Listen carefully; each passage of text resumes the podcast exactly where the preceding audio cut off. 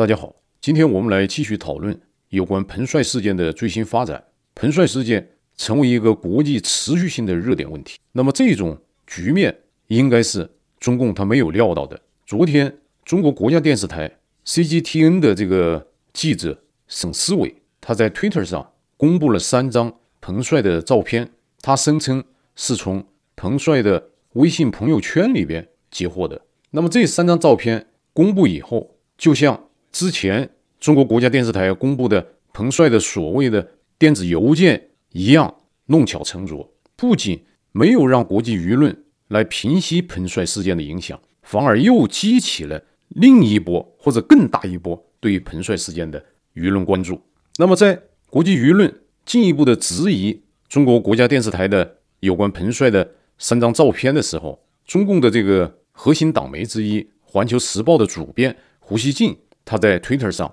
他进一步的来给中国国家电视台发布的三张彭帅的生活照来背书，而且呢，胡锡进他预报，他说彭帅很快就会出现在公众的视野当中，参加公众的一些活动。那么，国际的主流媒体对中国国家电视台在昨天发布的三张照片以及胡锡进的报平安，都做了一些分析评论。以及批评，没有人相信中国国家电视台提供的信息是真实的，也没有人相信胡锡进他做的预报是彭帅事件软着陆的中共的安排，就是国际舆论不买这个账，你就是越描越黑。那么我们首先看一下中国国家电视台的省市委，他昨天他发布的三张彭帅的这个照片，在舆论当中有哪些直接的反应？那么首先，舆论普遍认为。彭帅受到性侵，彭帅受到中共的这个打压压制，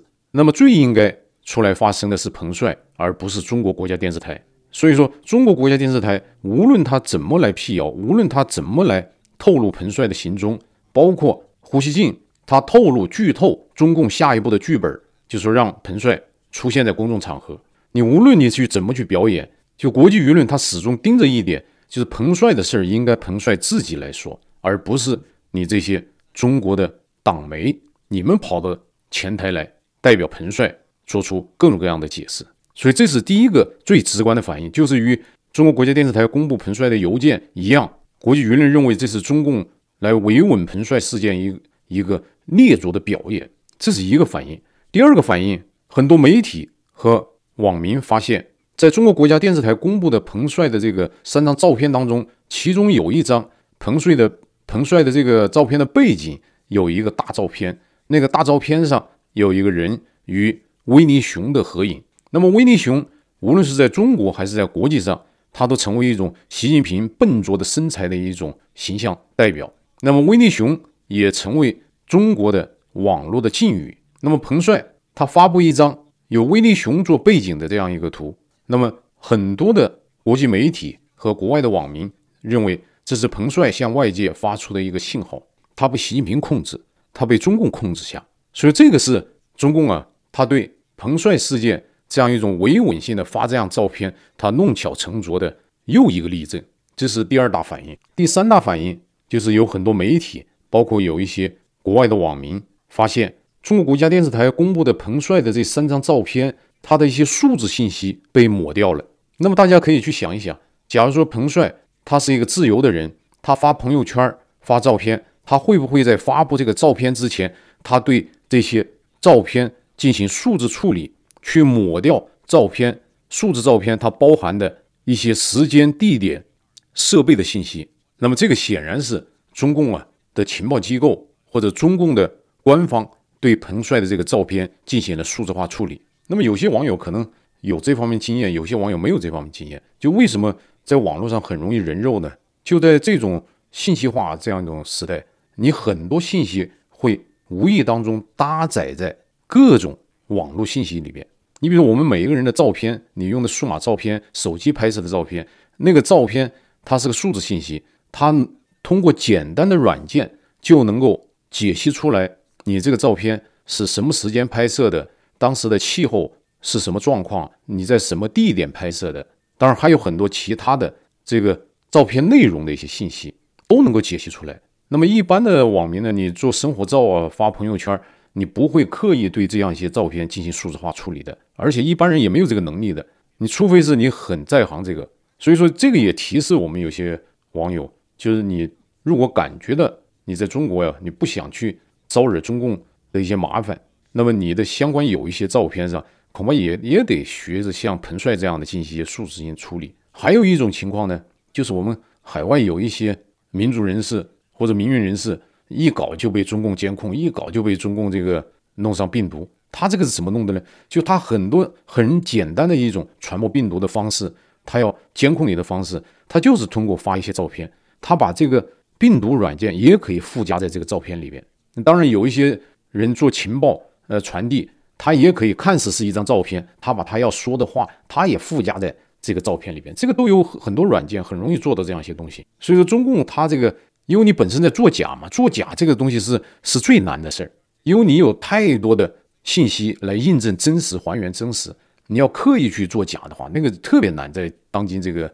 技术这么发达的时代，所以彭帅的这样一个中国国家电视台发布的彭帅这三个照片，是经过了中国的公安机构他处理过的这个照片。但是他百密一疏，他不管他怎么处理，他就是没有意识到彭帅背后的维尼熊，包括功夫熊猫，这个都是在国际社交媒体代表中共一种强权。代表中共一种啊压制意见的一种图腾和形象符号，所以说你看这个是不是越描越黑呢？当然是越描越黑。那么在周三，中国国家电视台公布彭帅的这样一个所谓的邮件之后，他激起了国际社会更大的质疑，他激发出来了国际女子网球协会的主席进一步的敦促中共要拿出可信的调查依据来，而且呢，国际女子网球协会坚持要与彭帅本人联系。如果中共做不到，国际网球女子网球协会他们将会从中国的这样一种职网比赛当中撤出，撤销与中共的这样一种合作。那包括小威廉姆斯这样一些最顶级的网球明星加入了寻找彭帅，呼吁进行可查验的、透明的、独立的调查彭帅性侵事件。那么随着形势的发展，国际男子网球协会也加入了这样一种声讨。这是周三呢。中国国家电视台发了一份所谓彭帅致国际女子职业网球协会主席西蒙的所谓的电子邮件之后，不仅西蒙本人认为这封邮件的真实性可疑，而且国际舆论普遍认为这是中共他耍的一个花招。那么在昨天，就是周五，中国国家电视台进一步的来发了彭帅的三张照片之后，根本就没有起到任何平息彭帅事件在国际。舆论发酵的这样一个效应，相反，它又成为一种火上浇油。在中国国家电视台公布了三张彭帅的生活照，以及胡锡进预报彭帅下一步要出场这些新闻，在国际舆论当中广泛传播的时候，昨天白宫的发言人首次正面的回应了彭帅事件。那么，白宫的这个发言人他讲了两个方面的意思：第一，美国政府敦促中共。要进行可以查验的这种调查，而且要要让国际社会能够可以通过验证的方式来知悉彭帅的安全，这是他表达的。就第一个，你要首先要让彭帅是安全的。那么第二个方面，白宫的发言人就讲了，就中共历来对这种啊不同政见者、意见者是打压的。那么对彭帅的这样一种打压，美国政府看来并不意外。美国政府要敦促中共停止对这种意见人士的打压。因为彭帅他指控的是中共政治局常委、前常委，所以说你看，美国政府看来，他这个就上升了一种政治化了。他一方面是回应国际社会关注彭帅安全的问题，第二个方面，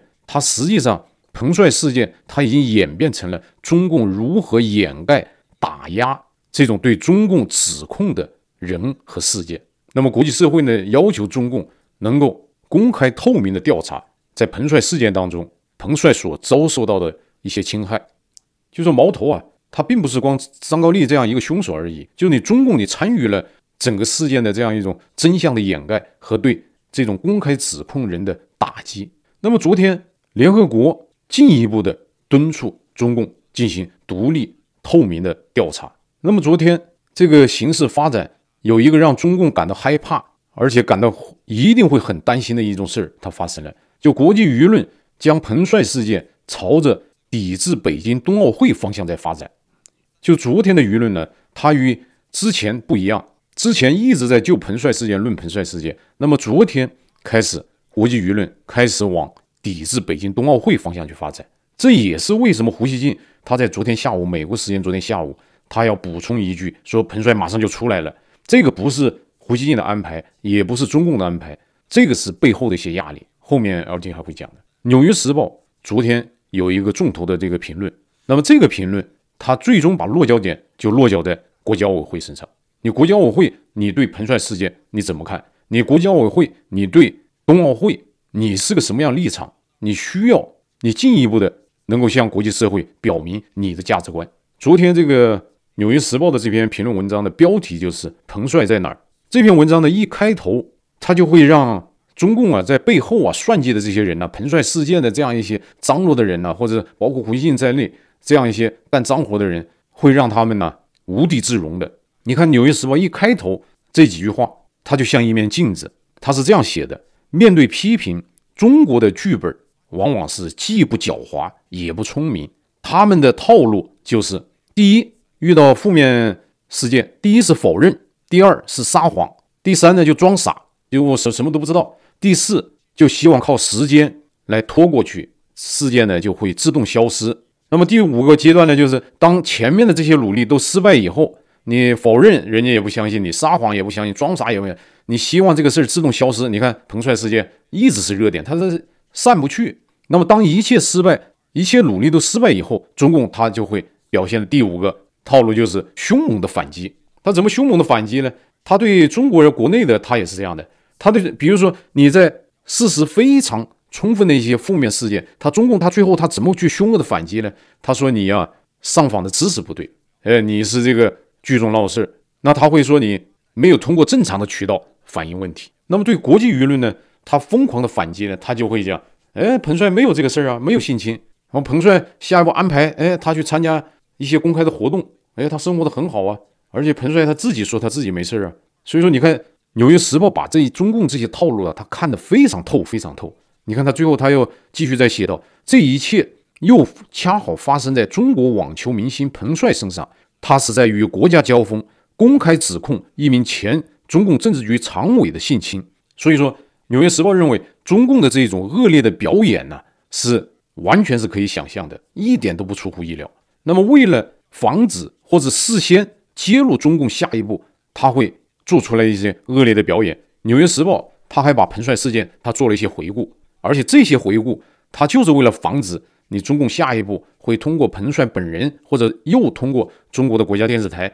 来讲，没有性侵的事儿，没有这个呃中共的封锁，呃没有中共的迫害。纽约时报他把彭帅事件发生以来，他回顾了四个阶段。就第一个阶段，就当十一月二日彭帅的指控张高丽性侵的微博发布之后，中共的虚假的信息机器就开始高速的运转。那么中共做的第一个动作，纽约时报把它记录在案，就是。中共让彭帅从社交媒体消失，彭帅的那样一个微博只存在了二十分钟，然后一直到今天，彭帅成为中国社交网络的敏感词。你如果没有鬼，你你怎么会做出这样一些举动呢？而且这些都是国家权力在发挥作用的，所以这是第一个。你你怎么解释？你胡锡进你怎么解释？什么事没有？没有性侵，没有被迫害，没有被禁言，这是第一个，人家把这个事儿啊，把它记录在案。第二件事，中国外交部。两位发言人，就汪文斌和赵立坚，都声称他们不知道彭帅事件，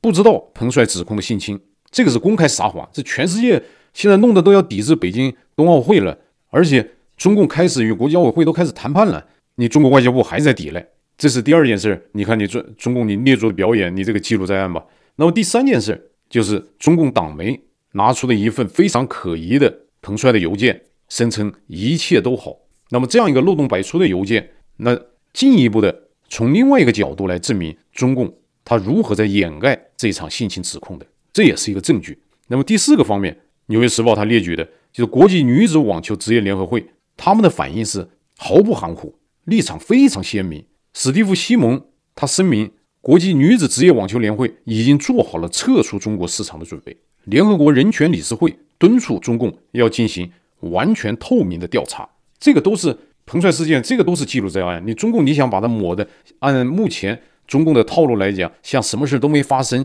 什么事都没有发生过，靠这样一种欺骗中共，在中国国内的一些惯用的一些欺骗手段，拿到欺骗国际社会，这个是行不通的。《纽约时报》他最后在这篇评论当中，他把矛头直接指向了国际奥委会。他在这个评论当中说，中共官方一直声称要把体育与政治分开，这也是国际奥委会最近一直强调的论调。那么，《纽约时报》认为这是一种典型的自私自利的叫声。政治与体育在一些社会主义国家，它是没有办法分开的。在社会主义国家里面，他们把体育、把金牌作为他们证明他们合法性和实力的一个证明，甚至是不惜用欺骗的手段去获得金牌。那么，国际奥委会面对这样一个中共他在新疆犯下来的侵害人权的罪行，以及对三届奥运会运动员彭帅遭到性侵以后，这样一种迫害，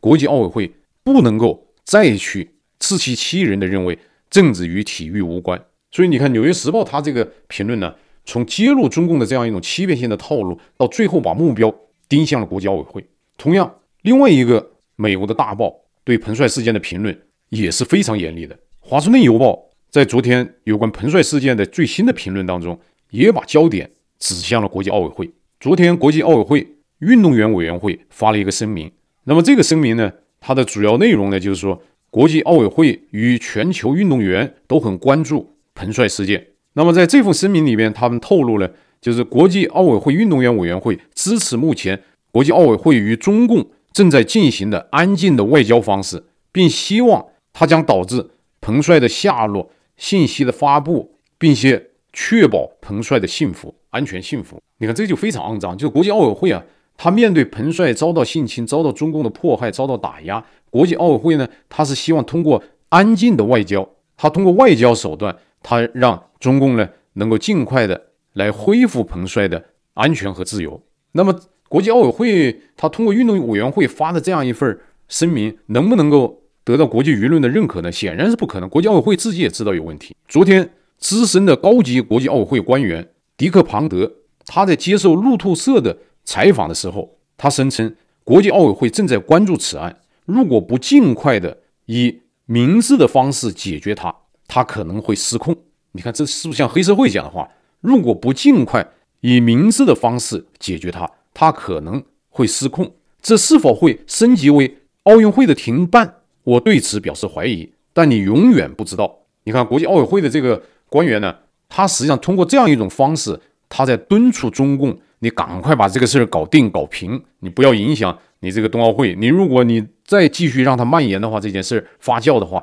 那到时候那我们谁也控制不了。那最后你北京冬奥会被抵制，那该你中共自己倒霉。所以说，胡锡进他在国际奥委会的这样一种威胁下，他说彭帅很快会出现在公众场合，这个不是胡锡进他们编的剧本，这个是在国际奥委会的这样一种威胁下。他们不得不做出来的一种啊局部的妥协。那么事情发展到这样的地步，LT 怎么来评论彭帅事件呢？LT 想做四个方面的评论，就发展到今天，因为以后形势还会发展的。那么发展到今天这样一个状况，LT 想做四点评论。第一，就中共党内裤裆里的事儿啊，成为一个国际性的持续热点问题，这个是在中共党内历史上是第一次。就中共党内裤裆里的事儿，国际化、国际热点化、持续化。这个是创造了中共的历史，而且呢，彭帅事件它是个非常有意思的时间点和背景发生的，它是在中共大张旗鼓的宣扬中共百年的什么历史经验和神话习近平，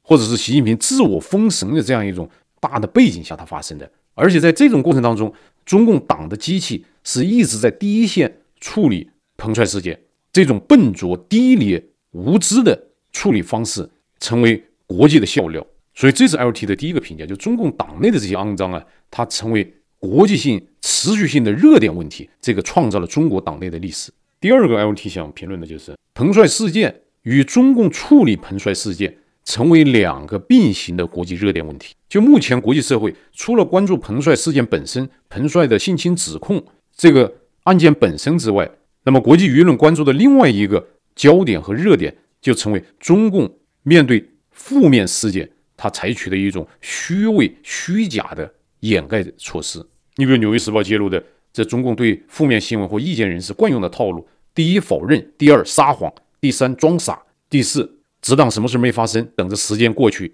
第五，就是恼羞成怒进行反击。那么，中共目前对彭帅事件，他已经进行了第四步，就他第一步否认，第二个撒谎，第三装傻，第三他希望时间把这个拖过去，都没有拖过去。那么他第五个阶段马上要登场了，就是中共他会安排彭帅出来电视认罪或者电视报平安。就这这种套路，全世界都能看透了的。所以说，第二个方面就是国际社会持续关注彭帅事件的另外一个重要原因是，国际社会他非常关注，也是普遍谴责中共处理彭帅事件的态度和方式，自欺欺人。第三，LT 想做的评论就是在彭帅事件过程当中，中共的党媒、国家电视台、胡锡进他们充当了这种干脏活、擦屁股的事儿，这个也让。国际社会看到了中共党媒他们所起的什么作用？起什么作用呢？他们是来掩盖性侵者，来洗白、洗为性侵者洗地。因为胡锡不就是干这个事儿吗？不管他愿不愿意，但是他接受了这样的任务，而且呢，他做了这些脏事儿。这是第三个评论。第四个评论呢，就 LT 认为，国际奥委会在彭帅事件当中扮演了非常不光彩的这样一个角色。至今，国际奥委会没有。旗帜鲜明地谴责中共，而是通过与桌底下的交易，与中共一起来让彭帅事件平息。它并不是解决。你看国际奥委会的他的他们的表达是用安静的外交方式，如果不尽快以明智的方式解决它，它可能会失控。你看这种黑社会的处理方式，黑社会的交易，它堂而皇之地出现在国际奥委会与中共之间，把三届奥运会。运动员彭帅的个人的遭受到的一些不公正的待遇，他们想通过安静的外交来平息这个事件，让这个事件不要去影响冬奥会。为什么不能影响冬奥会呢？为什么要让中共让它平息下去，而不是国际社会呼吁的完全透明的调查呢？还事实于公众呢？所以说，第四个方面就是彭帅事件，截止到目前，主角操控彭帅事件的是中共之外，国际奥委会。他扮演了一个非常不光彩的这样一个角色。那么今天，在美国白宫，他公开为彭帅事件做出表态，敦促中共进行可信的调查之后，法国外交部也加入了这样一种啊呼吁的行列。那么，L G 相信下一步的发展，这个事件会演变成为更复杂、更广泛的国际性的外交争端。那么，这个矛头或者这把火，它会越来越接近抵制北京冬奥会。所以说，彭帅事件。成为抵制北京冬奥会，截至目前而言，它威慑力最大的一个事件。我们也一起来观察、来关注彭帅事件。下周一定会非常精彩，中共的劣作的表演一定会升级。那么，LT 预计下周大概率彭帅自己会出来，而且会发声，而且会进一步的引起国际社会的质疑。如果中共把国际舆论当作中国国内那样的可以被欺骗、可以被压制的那样一种。舆论环境的话，那么中共啊，他对待彭帅事件呢，他就是一个在搬石头砸自己的脚。我们可以一起关注下个礼拜这个事件的进一步的发展。以上就是今天与网友们交流的内容，谢谢大家收看。